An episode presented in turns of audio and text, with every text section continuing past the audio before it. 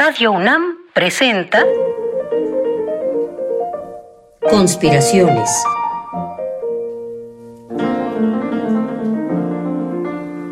Bitácora de un admirador de Balzac. Por Otto Cázares.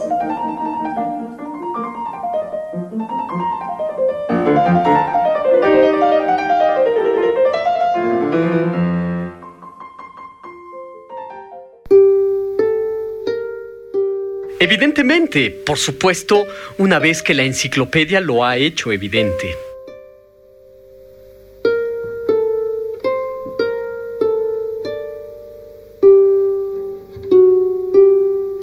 Buenas tardes, conspiradores que me ayudan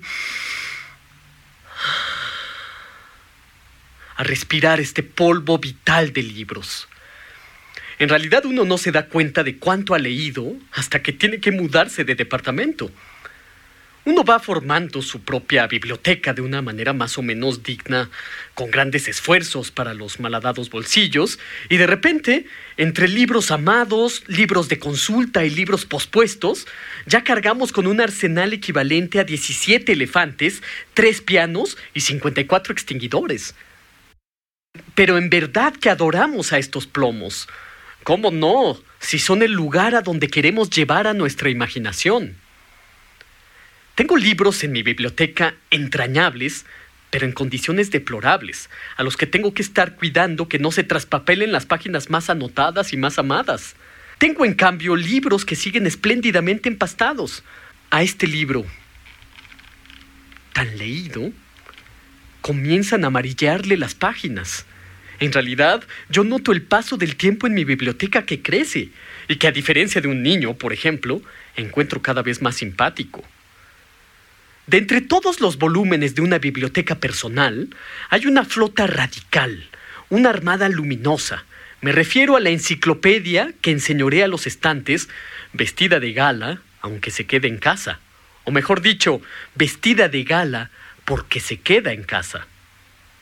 Lo que uno posee cuando se tiene una enciclopedia es una auténtica máquina de guerra, un monumento a la voluntad y a la inteligencia humanas, al mismo tiempo que un instrumento de pedagogía radical. En una tira cómica, Mafalda ve a su papá acercarse al librero, tomar un gran tomo, abrirlo, consultar rápidamente una referencia, cerrarlo y dejarlo de nuevo en el librero.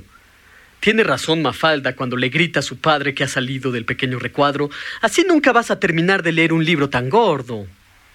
Y es que en verdad convivimos diariamente con esos volúmenes que buscan describir la totalidad y buscan que leamos la totalidad. Evidentemente, dirán algunos. Desde luego, es evidente una vez que la enciclopedia lo ha hecho evidente. La historia de la enciclopedia es la historia de una inmensa pasión que se transforma en razón, la pasión por el conocimiento. La historia del libro está llena de intentos enciclopédicos, las obras de Ateneo de Náucratis o la inmensa historia natural de Plinio el Viejo, entre otros intentos exhaustivos de conjuntar conocimientos dispares. Pero la enciclopedia, como un proyecto colectivo a gran escala, es hija del siglo XVIII, el siglo que cambió la faz del espíritu humano de una vez para siempre, el siglo de la Revolución Francesa, pero también el siglo que enterró a un Mozart acabado de 35 años en una fosa común. Todo mundo aprende en la escuela que la enciclopedia se la debemos a Diderot, D'Alembert, al editor Le Breton, Rousseau, Montesquieu, Condorcet, etc. Pero se elude la historia trágica, llena de pasiones y traiciones, llena de radicalismo y rebeldía que nutrió a ese templo de la razón infolio, que al principio iba a tener 17 volúmenes de texto a doble columna, más 11 volúmenes de ilustraciones, cada uno de unas 900 páginas, y que en la edición definitiva, la de 1777, terminó en 35 volúmenes. Para decirlo en términos marxistas, eso sí que es plus tiempo de plus trabajo que causa plus valor para el espíritu.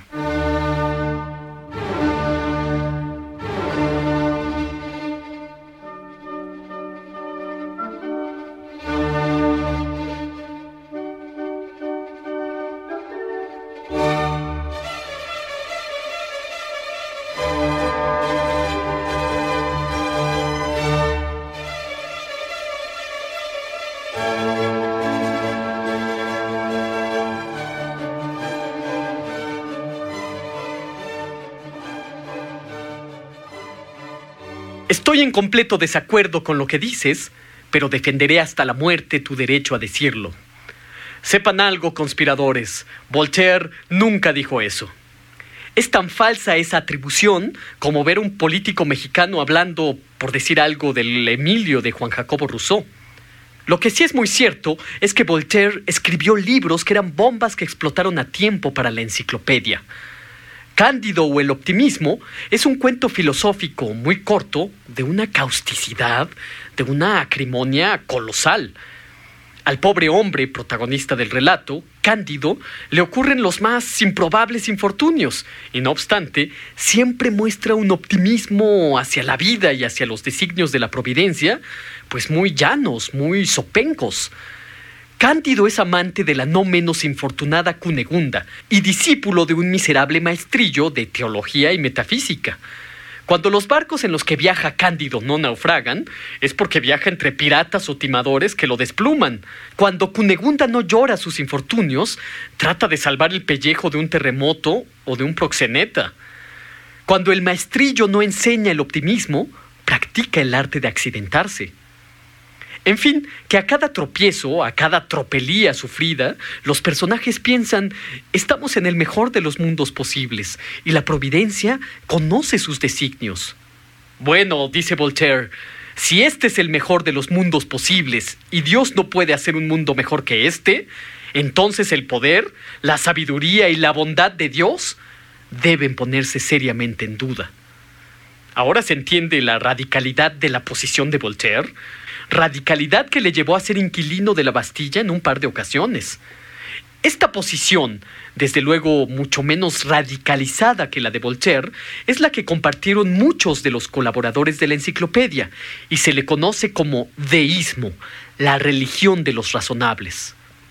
En la letra A del primer tomo de la enciclopedia hay un artículo titulado Adorar, redactado por Diderot y que me parece muy elocuente en este respecto. Dice Diderot acerca de adorar. La manera de adorar al verdadero Dios no debe apartarse jamás de la razón, porque Dios es el autor de la razón y quiso que nos sirviéramos de ella incluso en los juicios de lo que convenía hacer o no a su respecto. Nosotros podemos decir, sí, eso es evidente, y ese pensamiento ha permeado en todo el pensamiento moderno ilustrado, pero es evidente después de la Ilustración y de su obra más significativa, la Enciclopedia. Este tono hipercrítico, radical, enfrentó a los enciclopedistas con dos enemigos acérrimos, la censura del Estado y la Iglesia. Gradientes más, gradientes menos, los artículos de la enciclopedia entrañaban un contundente posicionamiento respecto a las cosas. Era necesario pensar de nuevo todos los asuntos humanos, la religión, el poder, la monarquía, la república, las artes, los oficios, el pueblo, los sacerdotes, la intolerancia, la libertad civil, la obediencia, la filosofía, la prensa, etcétera, etcétera, etcétera. Eso sí, alfabéticamente. Y esa es una más de las novedades de la enciclopedia, que después del artículo del pecador viniera el artículo del santo, todo mezclado en una sucesión de temporalidades múltiples y de tesituras morales. Un segmento del conocimiento del mundo se ve iluminado por otro, y así sucesivamente, en un sistema de referencias cruzadas que nos llevan a otros artículos de la magna obra. Precisamente este sumergimiento, por así decirlo, al fuego cruzado de conocimientos enciclopédicos solo es posible en la inmersión a los libros. Consultamos una enciclopedia para estudiar esquemas de las fases lunares, pero unas hojas más atrás están las plantas luminiscentes y adelante la historia de la lupa y más adelante un artículo de Arsène Lupin. Hay de aquel pobre de espíritu que, como el papá de Mafalda, abre y cierra una enciclopedia con la curiosidad satisfecha.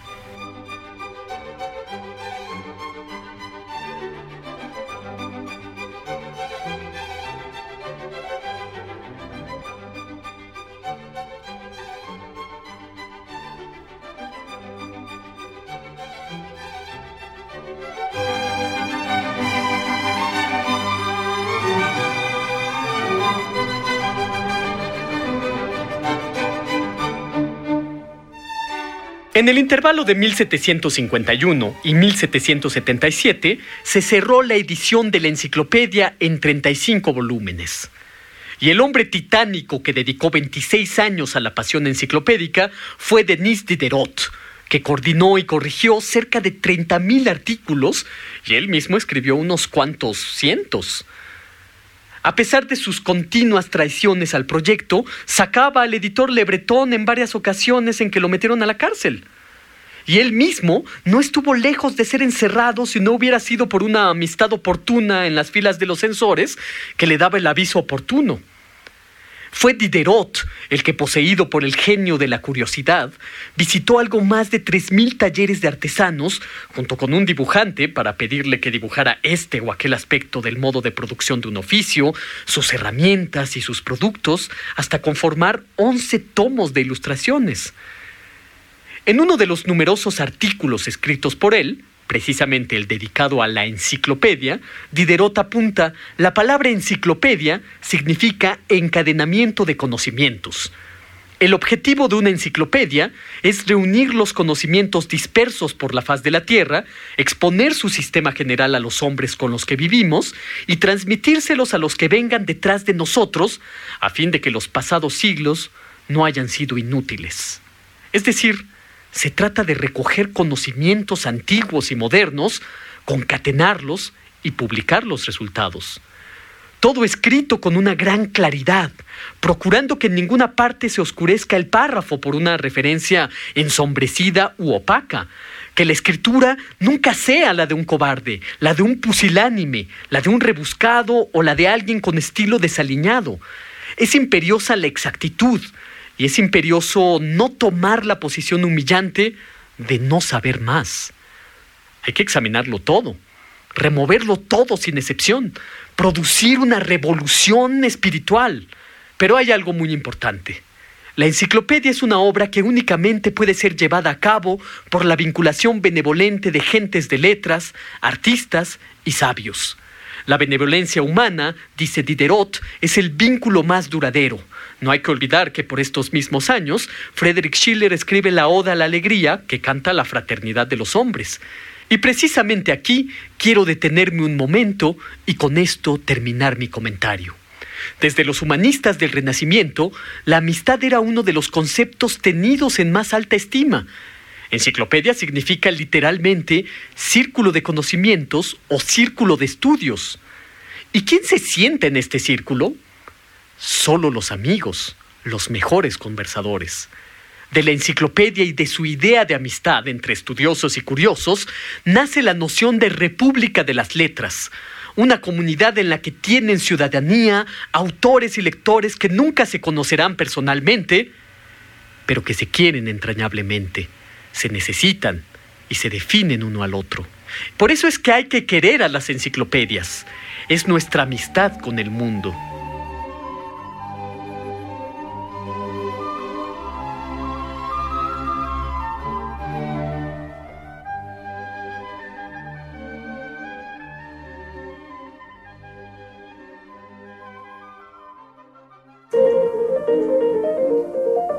Conspiraciones Bitácora de un admirador de Balzac. Con el primer conspirador, Otto Cázares. Una lluvia de fantasías y bombas de tiempo artísticas para armar y desarmar tu mente. Síguenos en la próxima cruzada para conquistar el mundo de las ideas.